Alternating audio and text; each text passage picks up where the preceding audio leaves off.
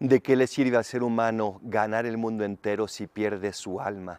Este mundo pasa, pero tu alma es eterna. Nunca nos olvidemos de esto.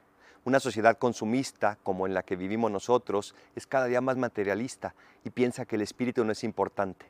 Pero todo pasa salvo lo espiritual. Y en lo espiritual estamos construyendo la eternidad. ¿Qué estás haciendo con tu vida? No dejes simplemente que la vida se viva, sino que vívela tú y decide qué es lo que estás haciendo con ella. Soy el Paradolfo, recen por mí, yo rezo por ustedes. Bendiciones.